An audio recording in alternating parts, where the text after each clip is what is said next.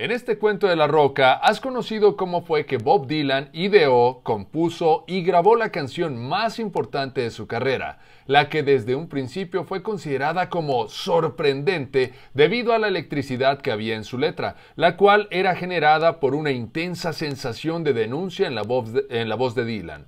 El inicio de la creación de Like a Rolling Stone tuvo dos momentos muy importantes que sucedieron durante la gira que Bob realizó por Inglaterra. En el primero, su compañero Bob Newhart le pidió a Dylan que cantara un pedazo de la canción Lost Highway de Hank Williams, la cual comienza con I'm a Rolling Stone, I'm alone and lost. El segundo momento se da después, cuando Dylan en un piano comienza a tocar unos acordes que serían la base melódica de la canción, los cuales en ese momento le sonaron como el tema La Bamba de Richie Valens.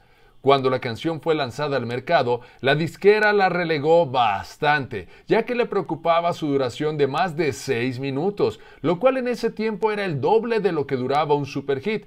Y esa fue la razón por la que en los discos promocionales las dos primeras estrofas y dos de los estribillos venían en uno de sus lados, mientras que el resto estaba ubicado al reverso lo que ocasionaba que si alguien la quería escuchar completa tenía que voltear forzosamente el vinil.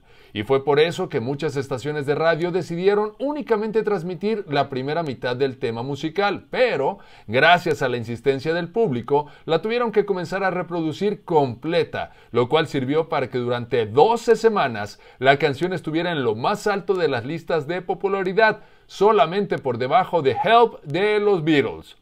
En 1965, Dylan dijo, Like a Rolling Stone es la mejor canción que he escrito. Y no cabe duda de eso, ¿verdad? Pero, ¿sabes qué es lo que realmente Bob Dylan busca todos los días de su vida? Él dice que el santo grial.